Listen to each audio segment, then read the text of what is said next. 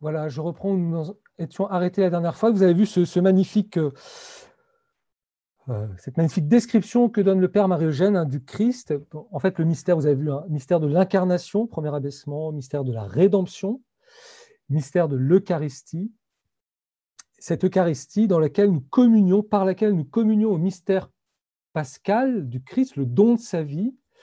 Nous communions à son corps, euh, au mystère de la rédemption et euh, avec ce paradoxe hein, que c'est en communion à Jésus, c'est nous qui sommes transformés en Jésus, qui sommes intégrés dans, euh, dans son corps qui est l'Église. Et je vous disais, c'est la, c'est la troisième grande vision du, Père Marie-Eugène, c'est que ce corps du Christ qui est venu pour nous sauver, il devient le corps de l'Église. Et euh, c'est aussi pour cela que le Christ est au centre de tout, parce que euh, l'idée première, vous allez voir, du dessein de Dieu, de toute éternité, c'était euh, l'Église. Ça, c'est une pensée qui anime le, Père Marie-Eugène, qu'il reprend des pères de l'Église, notamment Épiphane, mais aussi Augustin. C'est que le, le projet de Dieu, c'était de rassembler, si vous voulez, comme dit Saint Jean, dans l'unité, tous les hommes euh, qu'il a créé euh, pour vivre de sa vie. La communion, un effet de transformation, dont on l'avait vu, c'est le Christ Jésus qui se donne, qui vient en coquérant pour transformer dans sa lumière et dans sa charité. Nous parvenons au mystère de l'union du Christ avec les âmes et toute son Église. Mystère d'union, mystère de la charité. Hein. La charité, c'est l'amour et euh, son effet principal, c'est l'union, c'est l'unité.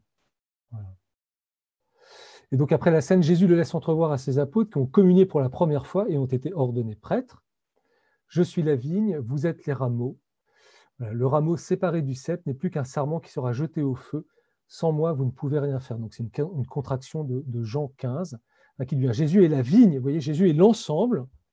Hein, il est le cep et les rameaux, et nous, nous sommes les rameaux. C'est-à-dire que nous sommes intégrés dans euh, la vigne qui est le Christ, sa tête, son corps. C'est un mystère d'unité, c'est un mystère d'union. Et je vous disais, hein, c'est en nous unissant au Christ que nous nous unissons les uns aux autres. c'est l'Église.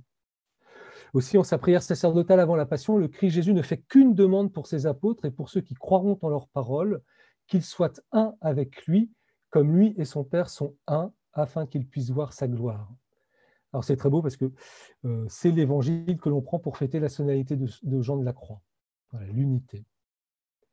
Cela, le Christ l'exige comme le prix de son sacrifice. cette unité est le but de l'incarnation et de la rédemption elle est vitale pour nos âmes et pour l'Église. Vous voyez, le but de tout cela, c'est l'unité, l'union des hommes en Dieu et des hommes entre eux, et cela s'est réalisé par l'incarnation et la rédemption du Christ. Et c'est la fin de toute chose. Et c'est en vivant de cette union, en vivant dans cette union, et c'est une union vitale, eh bien, que nous avons la vie, et que nous sommes des vivants. Puis, vous voyez, le Père Marie-Eugène passe à, Paul. L'apôtre Saint Paul va expliciter cet enseignement et en faire la synthèse. Il se proclame le héros, hein, le grand témoin, le grand annonceur, si vous voulez, annonciateur du grand mystère, qui est le mystère du Christ, de ce dessein éternel de la miséricorde divine, qui, après la chute, restaurant tout par son Verbe incarné, lui a donné la primauté en toutes choses, a rassemblé en lui tout ce que le péché avait séparé, nous a donc tous réunis en lui, afin que par lui et en lui, nous ayons la purification, le salut et la sainteté, et qu'avec lui nous formions un seul corps qui est le Christ total ou l'Église. Vous voyez la, perspective extraordinaire, immense. Avec Saint Paul, il résume en fait tout ce qu'il vient de dire. Et vous notez hein, que ce mystère d'union en Jésus, elle passe pour nous par une purification, parce qu'il y a eu le péché, vous voyez. Jésus, par le don de sa vie sur la croix, il, enlève le mal, il arrache le mal, ce qui nous séparait de Dieu, mais euh, sa vie, non seulement nous purifie, mais elle nous donne aussi l'adoption divine, la sainteté, et le salut. voyez, le salut, c'est n'est pas simplement euh, le fait d'avoir été sauvé du péché. Le salut, dans son terme le plus positif, c'est de voir un jour Dieu, c'est d'être uni à Dieu. Voilà, c'est ça le salut, qui s'accompagne de la sainteté et de la purification et ce mystère d'unité. Donc, vous voyez, le péché, bah, c'est ce qui nous sépare. C'est l'anticommunion, c'est l'anticharité. Et euh, c'est cela que Jésus est venu installer, restaurer. in Christo Jésus, dans le Christ Jésus. Vous voyez, c'est vraiment très important, c'est en lui. Telle est l'idée maîtresse de l'enseignement de Saint Paul. Vous voyez, c'est l'essence du christianisme. Donc vous voyez qu'on ne peut absolument pas euh, voir sa vie chrétienne. On a, le titre de chrétien. Vous voyez, le, baptisé est un autre Christ, le, prêtre est un autre Christ. Euh, nous, sommes du Christ ou nous ne sommes pas. C'est ce que va dire le, Père Marie-Eugène. Vous voyez à quel point le Verbe incarné, celui que nous allons euh, célébrer dans la naissance de l'enfant Jésus, du Verbe fait chair, euh, eh ben, c'est le centre c'est le du mystère, c'est l'essence de notre religion. Et du coup, le Père Marie-Eugène reprend une définition qui est une définition de l'Église de, de Bossuet, voilà, euh, ce grand euh, auteur du XVIIe siècle. L'Église, c'est quoi? C'est le Christ diffusé ou le Christ répandu en ses membres. Donc, c'est, voyez, c'est vraiment un mystère de vie, un mystère de communion. L'Église, c'est pas d'abord une hiérarchie, c'est pas d'abord, je ne sais pas, des, des, célébrations, euh, une puissance politique, euh, une puissance temporelle. L'Église, c'est le Christ, voilà, qui la tête qui se diffuse dans les membres dans un processus, voyez, de d'unification, d'unité, voilà, et euh, d'expansion. Elle le prolonge en lui fournissant des humanités de surcroît. Donc, humanité de surcroît, c'est un, une phrase d'Élisabeth de la Trinité. Euh, et voyez, nous sommes pour Jésus, nous devenons des humanités de surcroît, nous devenons d'autres Christ, hein, dans lesquels, que fait Jésus? Eh ben, Il étale les richesses de sa grâce et par lesquelles il continue sa mission sacerdotale ici-bas. Voyez, donc Jésus nous associe à lui, nous unit à lui, mais ce n'est pas pour que nous restions passifs, c'est pour que nous aussi, nous accomplissions la mission sacerdotale du Christ. On l'a vu, hein, c'est double médiation, c'est-à-dire donner Dieu aux hommes, d'abord, et euh, donner Dieu à mon épouse, à mes enfants, donner Dieu à mes frères de communauté. Euh, voilà, c'est ce n'est pas simplement les sacrements, c'est nous avons tous une mission sacerdotale en tant que baptisés, nous sommes tous prêtres, donner Dieu aux hommes, et puis donner les hommes à Dieu. Par notre intercession, par euh, nos, sacrifices, etc., par euh, notre recherche d'unité, de charité. Cette grâce divine hein, ne peut nous venir que du Christ, elle nous enchaîne au Christ, voyez, elle nous fait du Christ. Ainsi, nous sommes au Christ et le Christ est à Dieu. Là, vous reconnaissez en sous-texte euh, du Saint Paul la nature de notre grâce, on l'a vu. Alors là, il va répéter un peu des choses, je vais passer plus vite que ce qu'on l'a déjà vu. Nous découvre sous un autre aspect notre dépendance du Christ et notre unité avec lui. Quelle est cette dépendance du Christ et notre unité avec lui? Bah, eh ben, C'est que notre grâce est filiale. Hein, on a vu que c'est une note essentielle.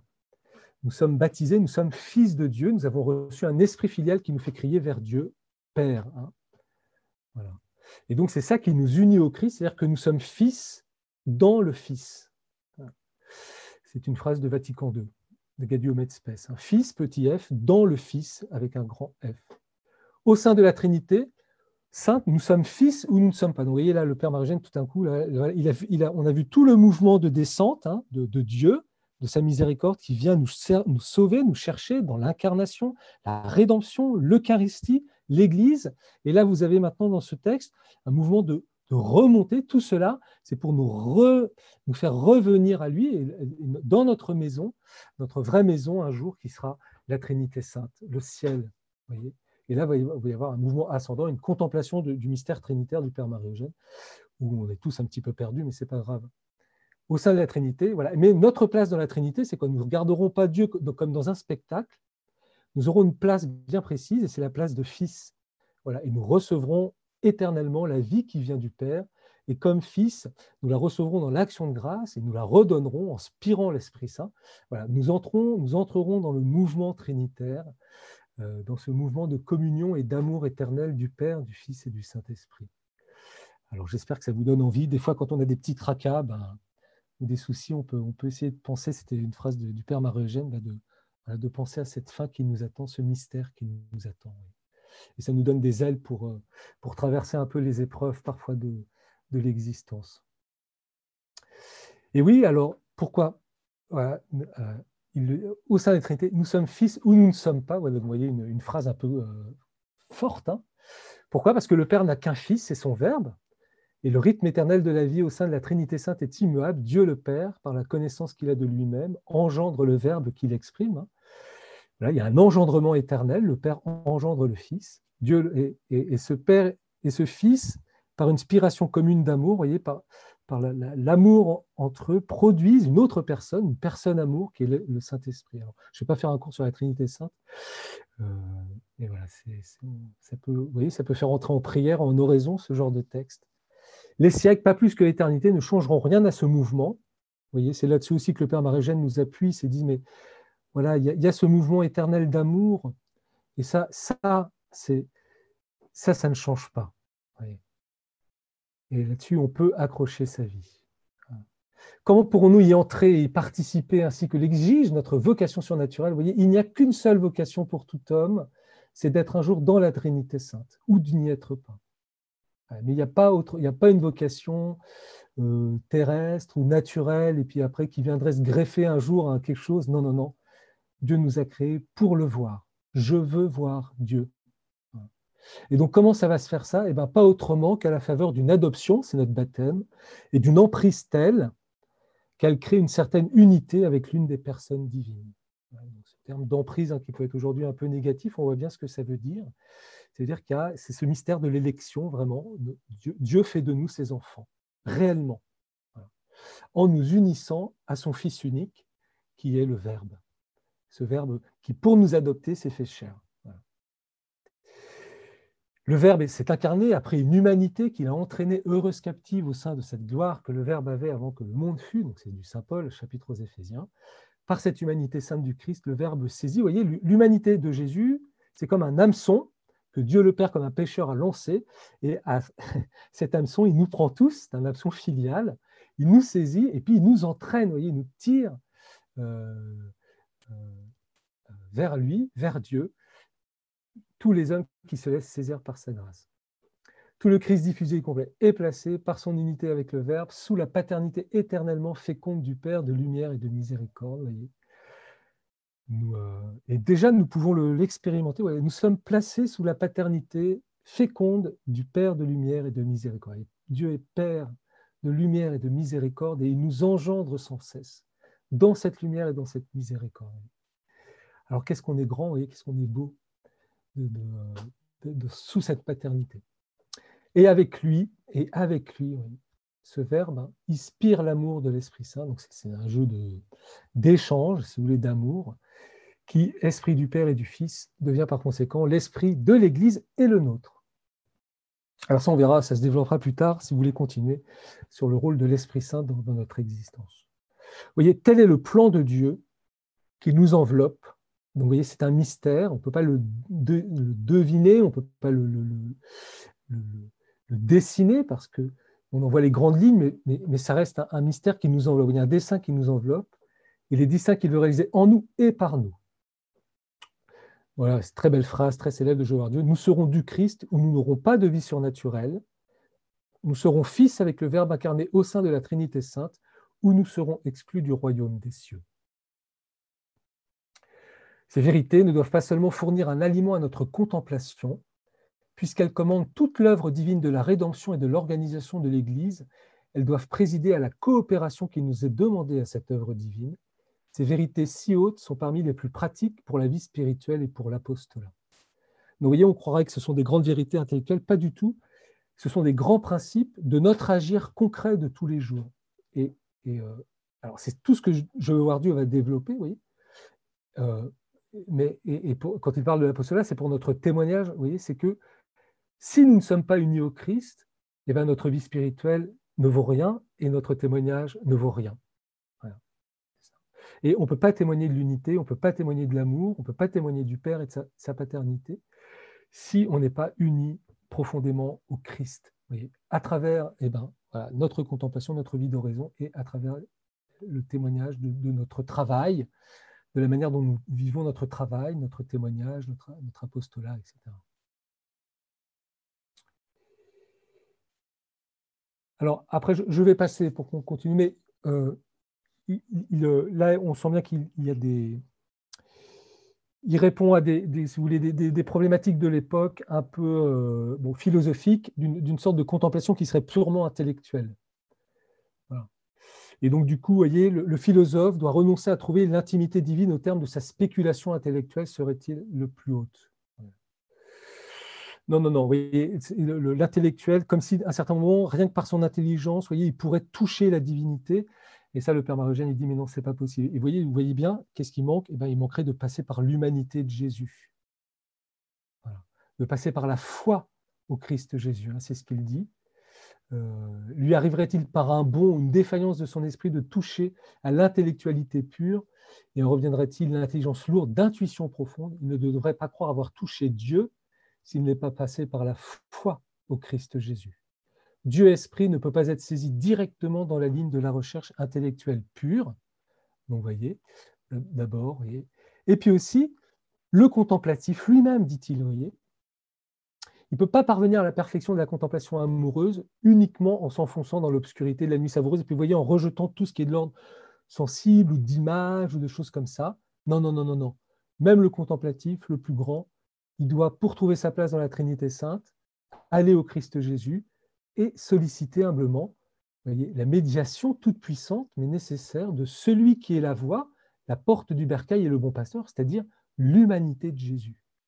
Et vous avez une très belle phrase de Je veux voir Dieu, reprise vers le numéro 200 ou 250, je ne sais plus, dans le catéchisme de l'Église catholique, un petit peu de pub, mais telle qu'elle, reprise texto, mais on ne peut pas citer, c'est pas cité comme tel que c'est du Père Marie-Eugène, berger ou mage, on ne peut atteindre Dieu ici-bas. Donc, voyez qu'on soit un tout petit ou un tout grand, quelle que soit la, petitesse ou la grandeur, matériel, spirituel, moral, intellectuel, tout ce que vous voulez.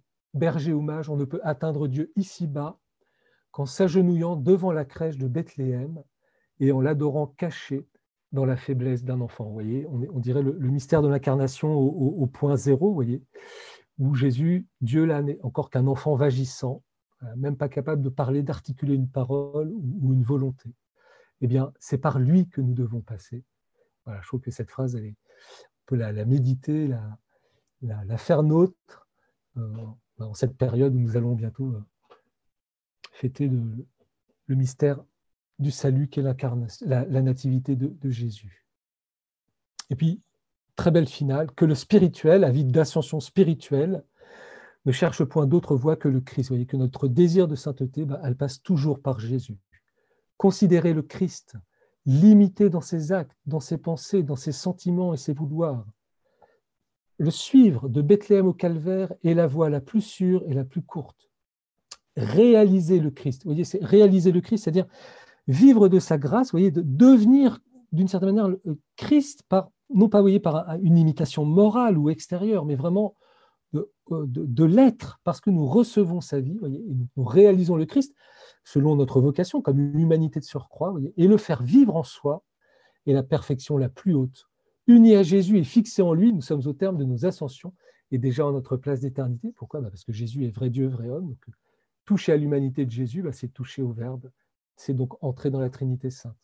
Toute doctrine, toute voie qui éloignerait du Christ ou n'y conduirait pas serait une doctrine fausse ou une voie suspecte avoir établi vigoureusement les conséquences pratiques de cette vérité dans le domaine spirituel constitue pour Sainte Thérèse un de ses titres de gloire, un de ceux qui légitiment son autorité de maîtresse de vie spirituelle.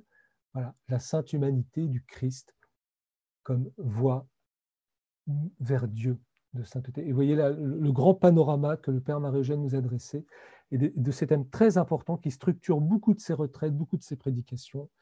Le Christ Jésus, incarnation, rédemption, Eucharistie, Église. Voilà. Ah oui, je, laisse. Vous, lirez le, le, Ah si, si, je, laisse la égale distance de la Trinité. Et le dernier, paragraphe nous donne un, un petit guide des demeures donc, nous retrouverons son enseignement détaillé et précis dans les diverses demeures. Donc, au fur et à mesure, on verra comment le Christ se positionne et quelle, découverte du Christ nous faisons dans les différentes demeures. Mais il donne un petit raccourci. En parcourant les trois premières demeures, eh ben, le regard de l'âme devra inlassablement fixer le bon Jésus. Hein, vous vous souvenez, secours général. Là, on fait beaucoup. Donc, dans les premières demeures, dans les premières oraisons, etc., eh ben, on, va, on va apprendre à connaître Jésus. On va fixer notre regard sur lui, lire les évangiles, méditer avec lui, euh, voilà, essayer de le connaître, lire des livres sur Jésus, etc. La sagesse du Verbe se manifestera obscure ou savoureuse. Vous voyez, Jésus va comme disparaître d'une certaine manière. Je reviendrai dessus, mais il sera toujours présent. Vous voyez, dans les quatrième et cinquième demeures. Mais c'est une sagesse savoureuse jusqu'à l'union de volonté. Puis dans le dépouillement et la pauvreté complète des sixièmes demeures, donc la nuit de l'esprit, voilà, la dernière étape avant la sainteté, eh bien, il y a une communion plus intime avec le, Christ dans son mystère pascal. Parce que c'est une période de grande purification, c'est une période aussi de grande rédemption. Pour, pour, enfin, l'âme participe à travers sa souffrance euh, à, la rédemption du monde, donc elle est, parfaite, d'une manière tout à fait euh, particulière unie au Christ dans son mystère pascal, dans sa passion et dans sa mort, en attendant qu'elle communie au triomphe de sa vie, voilà, dans l'union transformante des septièmes demeures. Voilà, donc là, plus les, clartés de la, de la résurrection du Christ ressuscité. vous voyez, on n'abandonne jamais vous voyez, les, demeures qui sont structurées aussi sur euh, bah, la vie du Christ d'une certaine manière. Donc au départ, suivre le Christ dans sa vie euh, cachée, dans sa vie publique, et puis après le suivre jusque dans sa passion et sa mort pour ressusciter avec lui euh, dans cette sainteté acquise. Alors, on va, on va changer complètement de, de comment dire, d'ambiance, si je peux dire. Je saute un chapitre qui s'appelle l'ascèse thérésienne, où euh, le père Marie-Jeanne dit deux choses très simples. Il dit bah, pour être saint, il bah, faut une ascèse absolue. Voilà. Il euh, faut un souffle d'énergie guerrière. Voilà. Il faut, faut, avoir un grand désir. Et puis en même temps, cette ascèse, eh ben, elle doit être, euh, elle sera euh, adaptée. Voilà, c'est-à-dire, c'est, euh, on va y aller progressivement et, et qu'il dira que la perfection est dans l'humilité du cœur au niveau de l'ascèse et que c'est une ascèse d'amour en fait, c'est-à-dire de, de, de, de s'adapter aux exigences de Dieu qui sont toujours des exigences d'amour, voilà, de, de, pureté, de purification, de perfection, etc. Et puis après, eh bien, dans ces chapitres de perspective, c'est peut-être un chapitre dont on parle moins, et donc ça m'a amusé de, vous en faire un peu une présentation ce soir. Eh bien, il y a un chapitre sur le démon qui fait une vingtaine de pages, qui est un chapitre assez long en fait, et qui est un petit traité de, démonologie, mais où je trouve aussi que le Père Marugène dégoupille beaucoup de choses. Alors, euh, voilà, euh, si vous voulez bien, on rentre dans ce chapitre avec le, démon, mais vous ne ferez, pas vous ferez pas de cauchemar, je vous le promets, euh, ce soir. Alors déjà, vous voyez, j'ai fait deux choses. une petite phrase de, de Sainte Thérèse d'Avila que le Père Marie-Eugène a mis en exergue, et souvent hein, ça résume un petit peu tout, s'il veut nous dire. Le démon, eh ben, il agit à la façon d'une lime sourde. C'est-à-dire, vous voyez, c'est il, revient sans cesse sur nos travers, sur nos machins, voyez, et il veut nous faire désespérer, en fait. Il veut nous faire lâcher prise en nous mettant toujours le doigt là où ça fait mal. Et c'est pour ça qu'on va toujours confesser les mêmes péchés, c'est pour ça qu'on a l'impression qu'on ne sortira jamais de l'ornière dans laquelle on est plongé, etc. Il agit à la façon d'une sourde. Et puis après, je vous ai mis le, plan, voilà, parce que c'est un beau petit traité, et puis je vais vous donner une ou deux petites clés, puis après on, verra voir des thèmes. Alors comment il commence? Bah, D'abord, on va, on va quelle est la nature, quel est l'être euh, des démons. Alors ça, c'est très thomiste ce qu'il fait, vous allez voir. Euh, d'abord, bah voilà, on va essayer, c'est quoi comme être? Et puis, bah, quand on sait ce que c'est qu'une chose, eh ben, on sait comment elle agit. Donc, grand B, intervention du démon dans la vie spirituelle. Voyez, tel on est, tel on agit. Quand je sais ce que c'est qu'un cheval, bah, je sais comment un cheval agit. Quand je sais ce que c'est qu'un martien, je sais comment un martien agit. Voyez Donc, il y a l'être et il y a l'agir. Alors, après, c'est plus compliqué, mais bon, voilà, c'est une petite, petite astuce. Donc, vous voyez, il ne part pas de l'expérience d'abord, ici. On est bien dans un traité. Il part d'abord de la nature de ce que c'est que le diable ou les démons, puis après, comment ils agissent. Et puis, voilà, il donne voilà, comment, la fréquence des interventions, et puis quel est le mode et puis le but de l'action du démon. Donc, on va voir. Et puis, alors, les modes, eh ben, c'est la tentation, le trouble, et puis, euh, il est menteur et père du mensonge. Et puis après, voilà, ça va être plus phénoménologique. Là, on va repartir de l'expérience. Et pour nous, c'est comment reconnaître l'action du démon. Alors, il donne trois petits détails, je reviendrai plus tard dessus, qui reprend toujours de Thérèse d'Avila, parce que Thérèse, si vous connaissez bien son œuvre, elle a eu affaire pas mal aux démons. Voilà. Alors, la première moyen de reconnaître l'action du démon, bah, c'est le doute. Quand un truc, c'est pas bon, quand on dit hein, quand il y a, quand il y a du flou, c'est qu'il y a un loup, eh bien, voilà. Donc, elle dit, bah, faut se défier, faut attendre. La prudence. Et puis, bien sûr, le premier fruit qui signale l'action du démon, c'est le mensonge. Vous voyez, quand il n'y a pas la vérité, que ce n'est pas clair, etc. Et puis, euh, un autre moyen de reconnaître, c'est que quand c'est lui qui, agit, enfin, en, tout cas, à contrario, quand c'est Dieu qui agit, généralement, quand c'est vraiment Dieu qui agit, les effets sont toujours de paix et d'humilité. Et ça, les interventions directes du démon, on va voir, hein, ne, peuvent pas apporter cette paix et cette humilité, mais plutôt de l'agitation et, euh, une sorte d'orgueil. Et puis bien sûr, quand on a su reconnaître comment le démon il agit, eh ben, est-ce qu'il y a des remèdes? Comment combattre l'action du démon? Alors vous avez des armes pour combattre le démon, je passerai vite, prière vigilante, jeûne obéite. Et puis la tactique, ça c'est plus intéressant, comment euh, utiliser ces armes par rapport au démon. Alors on plonge. Là, je vous ai mis des extraits. Vous voyez, vous avez des crochets, c'est que c'est des extraits, vous, des extraits, vous pourrez relire le, chapitre en entier. Je vous ai mis le, tout premier paragraphe pour vous montrer de quoi il s'agit. Dans ce combat qu'est la vie spirituelle, un autre personnage intervient. Nos vies sont un combat, et souvent on se trompe de combat. On ne combat pas contre des humains, contre des hommes, on ne combat pas contre des idéologies. On fait hein, d'abord, hein, bien sûr, ça, peut être euh, fait. Mais le vrai combat, c'est un combat spirituel. C'est-à-dire que l'enjeu de nos existences et de l'existence de l'humanité, elle se joue à un niveau voyez, qui dépasse euh, largement euh, ce qu'il y a de plus, enfin, comment dire, de, plus visible. C'est une question de vie et de mort, mais spirituelle. C'est une question, en fait, si vous voulez, l'enjeu de nos vies, c'est un enjeu éternel. Et dans ce combat qui est la vie spirituelle, eh bien, il y a un personnage qui est très important et qui est le démon. Voilà. Donc on va le retrouver tout au long de Je veux voir Dieu. Mais vous allez voir, le, Père Marugène ne, veut pas nous tympaniser avec ça. C'est ça aussi qui est fort. Bien que son action se déroule dans l'ombre, vous voyez, déjà un petit trait commun, hein, il n'aime pas trop la lumière, parce qu'à euh, la lumière, ben, on voit que c'est du vent. Le regard pénétrant de Sainte Thérèse en a discerné toute l'importance. Fréquemment, elle en parle pour signaler sa présence, pour dévoiler ses ruses au carrefour, au passage dangereux, partout où il y a assez d'obscurité pour le dissimuler. Voyez Donc, euh, il aime l'ombre, il se dissimule. Pour Sainte Thérèse, le démon n'est pas une mystérieuse puissance malfaisante, hein, comme c'est très à la mode aujourd'hui, c'est un être vivant, bien connu parce que souvent rencontré. Pour elle, hein, c'est un ennemi personnel, c'est une personne. C'est une personne. Alors, on va profiter de l'expérience et de l'enseignement de Thérèse de, Jésus, de Thérèse d'Avila, est toujours maîtresse hein, de vie spirituelle et maîtresse de combat spirituel, pour essayer de savoir un peu qui c'est cet animal, comment il agit, et puis comment on peut répondre à comment on peut le, combattre. Euh, j'ai été très, c'est vraiment quelque chose qui me frappe toujours. Je reviens souvent, mais vous savez quand le, père, euh, j'oublie son nom, euh, toujours le, ce prêtre qui a été égorgé là hein, par des, jeunes islamistes. père père quand il les a vus, il a dit arrière Satan. Et c'est très très beau. Ça a beaucoup frappé le pape François.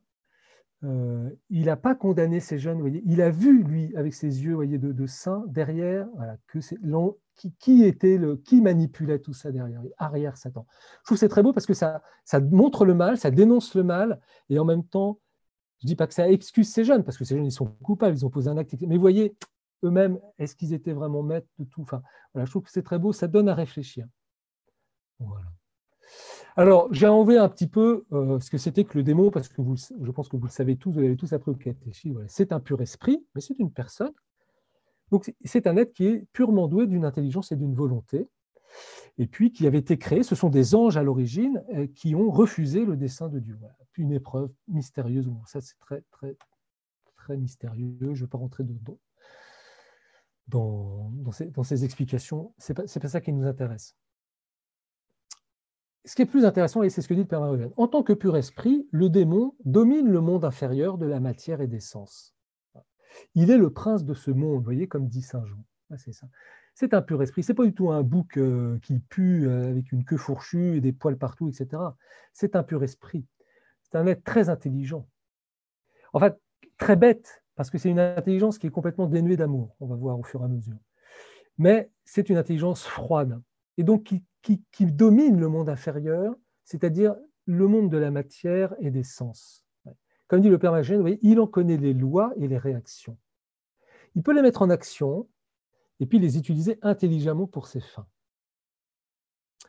À ce titre, voyez, tout ce que l'homme possède de matériel et sensible, le corps, les puissances sensibles, la sensibilité, l'imagination, la mémoire, n'échappe pas à une certaine action ou influence du démon. D'ailleurs, c'est là qu'il va essayer de nous attraper, le démon. C'est tout ce qui est de l'ordre du sensible, de la matière, de ce que nous maîtrisons mal, nous aussi, à cause du péché, etc., notre imagination, notre mémoire.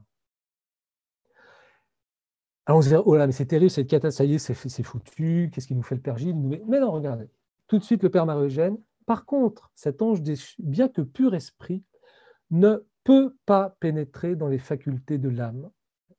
Donc, il a accès à notre extériorité, à certains signes, il ne peut pas pénétrer en nous. À moins, bien sûr, que la volonté ne les lui ouvre. Mais j'imagine que peu d'entre vous font des messes noires ou, euh, ou des, actes, euh, ou de la nécromancie, ou tirer les cartes, ou des choses comme ça. Vous voyez, des choses qui peuvent créer un lien, ce qu'on appelle avec, euh, ces puissances du mal, vous ces puissances obscures. Donc, s'il n'y a aucune ouverture volontaire vers ces puissances-là, n'y a, a, rien à craindre. Il ne peut, pas, il venir. Vous voyez, il ne pourra pas lire les pensées dans l'intelligence ni agir directement sur elle.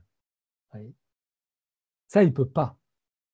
C'est notre intimité. Comme, on ne peut pas lire les, pensées de notre voisin, Satan, il ne peut pas le faire. Ça, Dieu, il ne lui permet pas. La volonté aussi, hein, lui sera aussi un asile inviolable et inviolé. Donc il ne peut pas avoir part à, cette volonté, cette, faculté d'action, d'agir, de, choix que nous posons, même dans la possession. Même dans la possession, euh, euh, donc, c'est un, degré très très loin de, où le Satan a pris la, possession comme de la personne, mais qu'il a voulu, voyez, à moins qu'elle ne se livre, qu'elle-même ne se livre à son emprise. Donc, voyez, il y a deux emprises, hein, se livrer à l'emprise de Dieu, se livrer à l'emprise du diable. Mais voyez, il faut, le vouloir quand même pour qu'il prenne possession de nous. D'ailleurs, oui, ça me fait penser, euh, c'est une des sœurs de Thérèse qui lui dira ça, Thérèse de l'Enfant Jésus, hein, qui lui dira, après la lettre qu'elle lui écrit, vous savez, le manuscrit B, euh, Sœur Marie du Sacré-Cœur, cette lettre magnifique, hein, euh, où elle dira à Thérèse, mais vous êtes possédée de Dieu comme certains sont possédés du démon. Donc, je ne sais pas trop ce qu'elle savait des gens possédés du démon, Sœur Marie du Sacré-Cœur, mais voyez l'idée. Bon. Donc vous voyez, c'est qu'il faut le vouloir. Le monde surnaturel, et alors là, vous voyez, le monde surnaturel, c'est notre, là, plus, plus précisément encore, notre relation de, personnelle de chacun de nous avec Dieu, avec nos anges, gardiens, etc. Le monde surnaturel, dans lequel on ne pénètre que par la foi amoureuse, lui est complètement fermé. Ça, une foi amoureuse, une remise de, quelqu'un qui s'en remet à Dieu, dans la confiance, dans la foi, dans l'amour, alors ça, il peut pas, il saisit pas. Il, peut pas. il a beau être l'être le plus intelligent du monde, comme, être spirituel, il, y a quelque chose, ça, ça imprime pas, si vous voulez. Bon. Et donc là aussi, vous voyez, rassurons-nous, et on verra que c'est une des, une des, grandes tactiques, une des méthodes hein, pour, pour fuir les attaques du démon. Mais euh, je laisse le suspense. Alors le démon, il a, une certaine connaissance de Dieu, il croit. Hein. Saint Jacques le dit, vous voyez, dans l'épître Saint Jacques, vous avez cette phrase magnifique, et les démons croient aussi. Les démons croient en Dieu, mais seulement ils n'ont pas d'amour. Donc, il croit malgré lui aux vérités divines qui le tourmentent. Et oui, bah le, démon ne peut pas ne pas croire. pour lui, c'est quasiment une évidence que Dieu existe.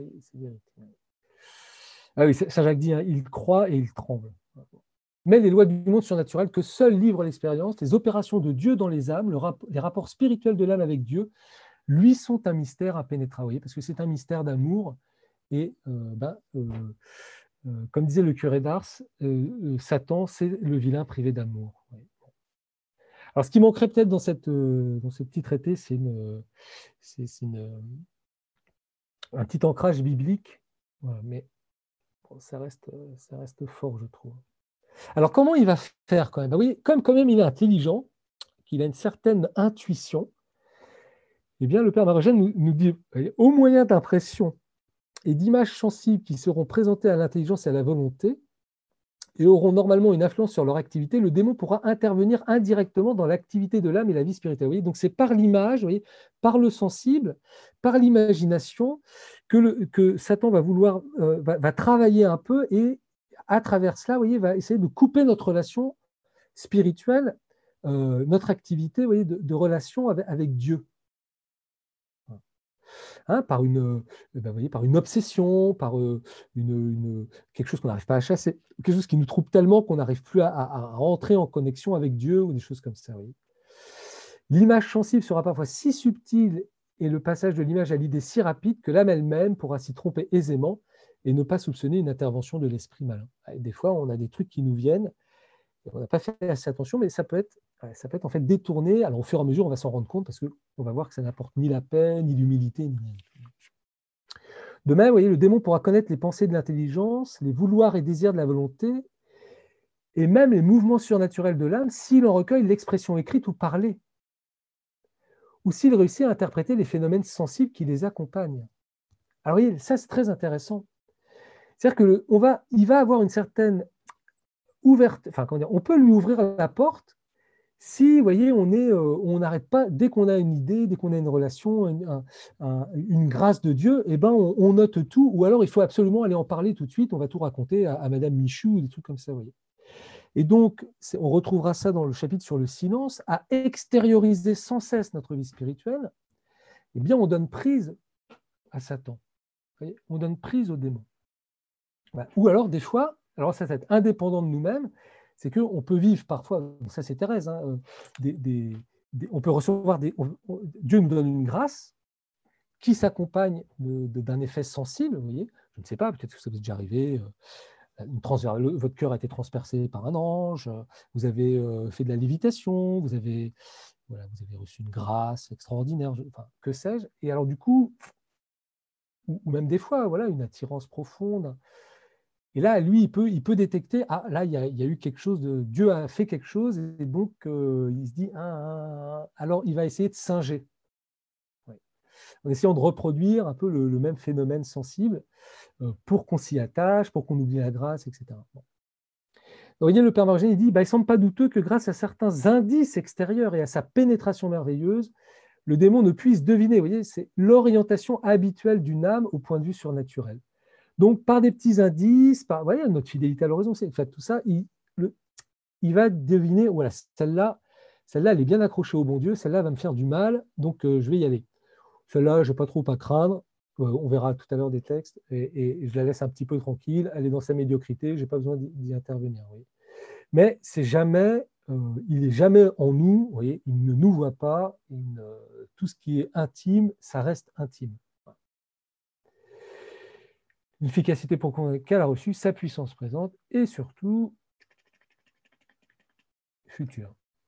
Et donc, il peut conclure voyez, à la nécessité de combattre plus violemment telle ou telle personne, euh, euh, alors que la personne elle-même n'a pas encore toute sa force surnaturelle voyez, et qu'elle n'est pas devenue dangereuse pour, euh, pour, pour, pour Satan.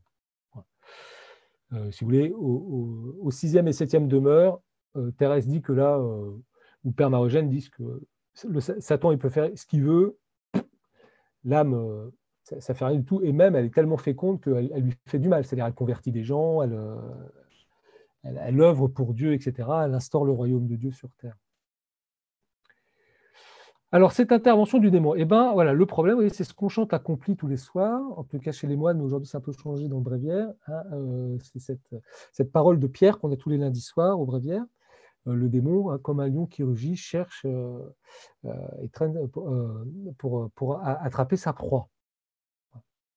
Donc la haine des démons est puissante et toujours en éveil. On a des ennemis, ils ne nous aiment pas. Et, et, puis eux, ils dorment pas. Donc ils vont user de toutes les occasions pour entraver l'action de Dieu dans les âmes. Alors les ressources des démons sont variées, ils sont nombreux. Et surtout, ce qui est important, c'est que personne ne peut prudemment se croire à l'abri de leurs attaques. Alors, Si, je n'ai pas, le droit d'entrer dans tous ces détails, il y a un chef-d'œuvre de euh, Chesterton, qui est un auteur anglais du début du XXe siècle, euh, qu'on traduit en, anglais, en français, euh, Tactique du diable. Euh, qu'est-ce que je raconte de, Chesterton? De C.S. Lewis, pardon. De C.S. Lewis, voilà, qui est un auteur qui s'est converti, anglican, et qui a écrit un, livre extraordinaire, je pense que vous le connaissez tous, hein, donc, Tactique du diable, The Screwtaps Letter, Letters, voilà, qui est l'histoire d'un apprenti démon euh, qui reçoit des lettres de son oncle euh, voilà, pour, euh, pour prendre possession d'une personne. Et bon, ça foire à chaque fois. Et en fait, c'est un, véritable traité de, vie spirituelle et de combat contre les, contre les forces du mal. C'est très drôle et c'est très fin psychologiquement. Bon, voilà. Donc ça, c'est les ressources des démons variées, nombreux. Lire Tactique du diable. Bon, par contre, ce qui est important, vous voyez, c'est ne jamais avoir l'audace de croire qu'on est à l'abri de leurs attaques ou que euh, parce que euh, on est telle ou telle personne, euh, maintenant c'est bon, on peut se reposer, etc. jamais. Et puis, bien sûr, bah, les âmes qui aspirent à la perfection sont tout spécialement l'objet de ces attaques. Donc, comme maintenant, bah, on est tous appelés à la sainteté par notre baptême, ben voilà, on n'y échappe pas. Aucun d'entre vous n'y échappe les pécheurs livrés à leur passion lui sont une conquête plus facile. Ah, j'aime beaucoup cette phrase. C'est ainsi que le démon règne pacifiquement sur une foule immense d'âmes qu'il ne trouble en aucune façon. C'est quoi? Bah, C'est le tiède. Quoi. Le tiède lui est une proie aisée.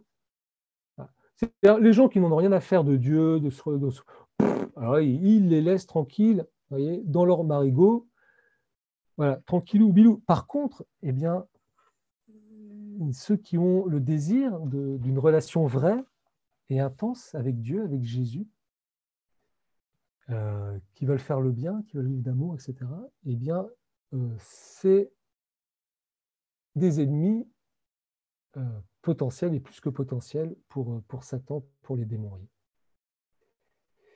Pourquoi? Parce qu'on va voir aussi, vous voyez, c'est le paradoxe, c'est que ces fervents-là dont nous sommes, eh bien, on va échapper à son influence plus nous allons nous unir à Dieu, moins Satan va pouvoir agir dans nos vies et sur nous. Voyez. Et donc, il va s'acharner de sa haine rageuse et persévérante. Il agit comme une lime sourde. Ça ne va pas être par des grands éclats, mais ça va être par une sorte de, c'est ça, de, persévérance euh, qui, nous met à terre. Voilà. Alors j'ai sauté un peut, donc vous voyez, euh, les attaques du démon, ne prendront pas fréquemment une forme extérieure visible, parce que ce serait méconnaître complètement les mœurs démoniaques. Hein. Le démon, c'est une puissance des ténèbres. Il travaille dans l'obscurité pour surprendre et tromper. Hein. Le succès de ses agissements auprès des âmes ferventes dépend de son habileté à dissimuler ce qu'il est et ce qu'il fait. Ah, Hein, c'est la phrase célèbre de, Baudelaire, elle m'échappe, hein, du, poète Baudelaire. L'œuvre du démon, c'est de faire croire qu'il n'existe pas. Il agit dans les ténèbres, dans l'obscurité. il dissimule ce qu'il est et ce qu'il fait. Et d'ailleurs, Thérèse, elle dira, ça je mais Thérèse dira, quand, Satan se montre en personne à l'âme, à la personne, vous à la sainte ou au saint, c'est qu'il a perdu et qu'il est obligé de se montrer au grand jour. Autrement, il aime l'obscurité, il aime les ténèbres. Aussi, il ne se dévoile pas par des signes extérieurs, enfin, il ne se dévoile pas par des signes extérieurs que lorsqu'il y est contraint, ce que je vous disais, pour contrefaire des charismes, des grâces extraordinaires qu'il veut discréditer, ou encore, lorsque sa haine étant exaspérée par de multiples défaites, il semble abdiquer toute prudence et faisant tomber le masque, se montre tel qu'il est en sa rage impuissante, pour effrayer encore si possible par sa seule présence. Présence qui fait euh, rire euh, Thérèse d'Avila d'ailleurs. Et alors qu'il met Satan encore plus en rage. Bon, Ces manifestations sont alors le signe des victoires d'une âme et par conséquent le preuve de, la preuve de sa sainteté. Ainsi s'explique l'action visible du démon dans la vie de certains saints tels que Sainte Thérèse et euh, le curé d'Ars. Vous voyez, très rare aussi, hein, dit le Père est la possession par laquelle le démon, avec la permission de Dieu, s'empare d'un corps et des facultés sensibles y agit en maître. ça, on est loin de l'exorcisme, hein, le film, etc. la volonté de l'âme reste libre, mais le corps est soustrait à son empire au moins en certaines heures. L'Église, dans sa prudence, exige des signes certains de la présence du démon avant de procéder aux exorcismes publics destinés à lutter contre cette emprise. Donc, ne voyons pas la possession partout des gens, etc. Et puis, vous savez que pour chaque diocèse, il y a un exorcisme, il y a, des, personnes qui sont désignées pour ça, qui ont charisme. Voilà. Euh, mais voilà, euh, ne cherchons pas l'extraordinaire là où il n'est pas. Hein. De toute façon, hein, le règne tranquille de Satan sur nos médiocrités, ça lui va bien. Et d'ailleurs, le Père Marogène le dit, voyez, la plupart des prétendues possessions se réduisent à une certaine action du démon sur des imaginations surexcitées, sur des facultés sensibles affaiblies par la maladie ou sur des tempéraments mélancoliques, on dirait dépressifs. Alors, bon, je ne veux pas rentrer dedans, mais c'est pour vous, juste vous donner un peu l'idée, voyez, c'est que euh, bah, des fois, il y a du mélange entre des psychologies fragiles, malades, voyez, peut-être psychotiques, et puis une action, voilà, c'est très très très difficile à, déterminer, donc bon, ne, nous lançons pas là-dedans. Mais vous voyez, très intéressant, le démon peut d'autant mieux exercer sa puissance que le contrôle de la raison est plus faible en ses âmes. Donc si nous nourrissons notre intelligence, si nous sommes des êtres raisonnables, etc., voyez, il n'y a, pas de crainte à avoir. Donc, vous voyez, il y a une faiblesse de l'âme souvent pathologique et tentation du démon. Elles sont mélangées à un point qu'il est quasi impossible de les distinguer. Voilà. Je voulais vous donner ces petits critères. Euh, ça, peut, euh, ça peut être loin de nos, vies, mais vous voyez, c'est comme quoi c'est pesé, c'est mesuré, c'est prudent. si on vous parle de ça dans les dîners, dans les repas, ou des gens qui sont un petit peu. Euh, comment dire, il y a des gens qui sont très curieux de toutes ces choses. Alors, comment il, agit et puis quel est le but de l'action du démon? Je peux continuer? J'ai encore un peu, 5 minutes ou on arrête là? Euh, Encore 5 minutes, oui, Père Gilles. Ah, ok, on y va. Pour que vous fassiez des beaux cauchemars cette nuit. Alors, euh, eh bien, qu'est-ce qu'il veut le démon? Eh bien, le démon, il veut qu'on fasse le mal. Voilà. Qu'on fasse du mal et qu'on se fasse du mal. Et puis, eh bien, il veut nous gêner, hein, il veut nous couper de Dieu. Hein, c'est le signe, c'est Satan, hein, c'est l'étymologie du mot, c'est celui qui se jette en travers.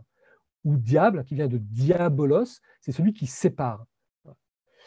Donc, le démon, il veut que nous fassions du mal, et puis il veut nous séparer de Dieu. Et comment il veut faire ça? Eh bien, en troublant nos âmes, et soit en les troublant, soit en les trompant. Alors, comment il va faire ça? Eh bien, il, a, il petites armes. La première, vous la connaissez, ben, c'est la tentation. Tentation proprement dite, et qui dit, elle est rarement l'œuvre exclusive du démon. C'est-à-dire qu'elle utilise, vous allez voir, ah, pardon, je vais dire, je vais voir Dieu, habituellement, il utilise sa connaissance des tendances dominantes d'une âme et sa puissance sur les sens pour faire plus séduisante une image, pour provoquer une impression, augmenter une jouissance, aviver ainsi un désir, faire plus prenante et plus actuelle une sollicitation, qui envahira le champ de la conscience et emportera le consentement de la volonté. Donc ça, vous voyez, ça reprend la connaissance de soi, où nous avons vu que nous étions une créature blessée, avec des tendances dominantes. Vous voyez, on a des fragilités, on a des blessures. Et alors, la tentation, c'est quoi? Eh c'est que Satan, lui, il voit, il, voyez, comme il a une perception très fine au niveau des sens, de la matière et tout, il, il nous connaît, il voit bien nos tendances. Il voit où est le défaut, dans la cuirasse, et qu'est-ce qu'il fait Eh bien, il va appuyer dessus. C'est ça la tentation. Par le jeu de l'imagination, par le jeu de la, séduction, de la sensualité, de la sensibilité, ou, voyez, la, provoquer une impression.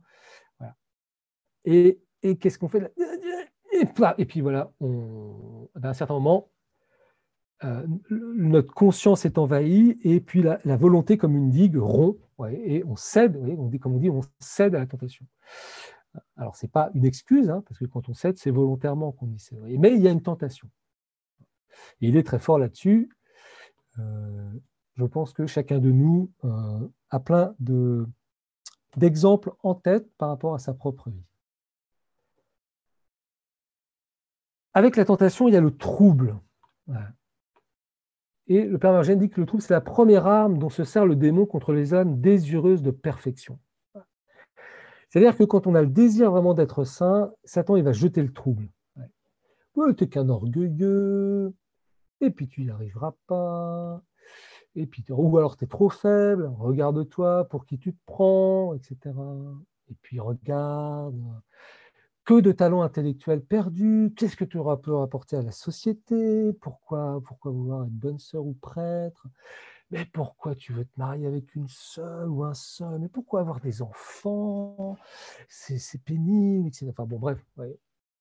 Et donc, dans ce désir de sainteté qui nous habite, selon notre sainteté propre, Satan, il va être très fort pour jeter le trou, pour nous faire redescendre, pour baisser la, tension, et nous faire redescendre au niveau de la médiocrité.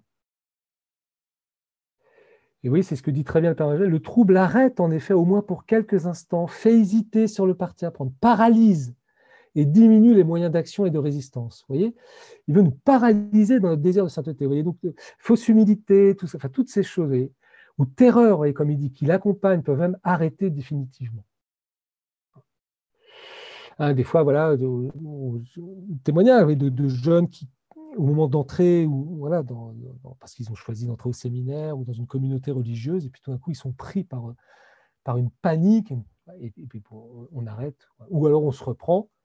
Euh, c'est ce qui arrive à Thérèse de l'Enfant Jésus, hein, la veille de ses voeux, hein, elle est prise de, elle dit c'est pas pour moi, elle, est, tentée comme c'est pas possible. Elle écrit ça à sa maîtresse des novices qui, se marre.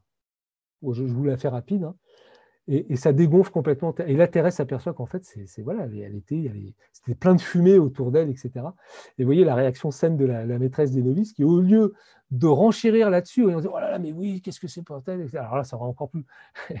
elle, était sûre de la vocation de Thérèse. Enfin, et puis bon, bah voilà, elle, dégonfle la baudruche. Et tout d'un coup, des fois, ça nous arrive aussi. Vous voyez, on, s'est pris des fumées, c'est impossible. Enfin, et puis tout d'un coup, il y a quelque chose qui arrive, pouf, Oh, mais il n'y ben, avait rien, quoi.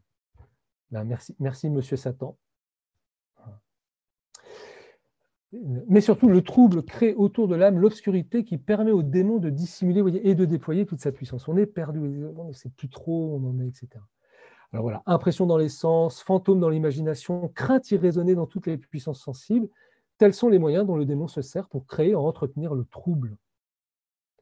Et alors Thérèse dit hein, que chez les débutants, c'est euh, voilà, par exemple des terreurs par rapport au sacrifice à faire, l'avenir, va dire la perte de la santé. Bon, c'est des exemples du XVIe siècle, mais vous pouvez imaginer, voilà, on pourrait euh, actualiser. Je vous, laisse actualiser, je pense que là-dessus, ça, ça manque de rien.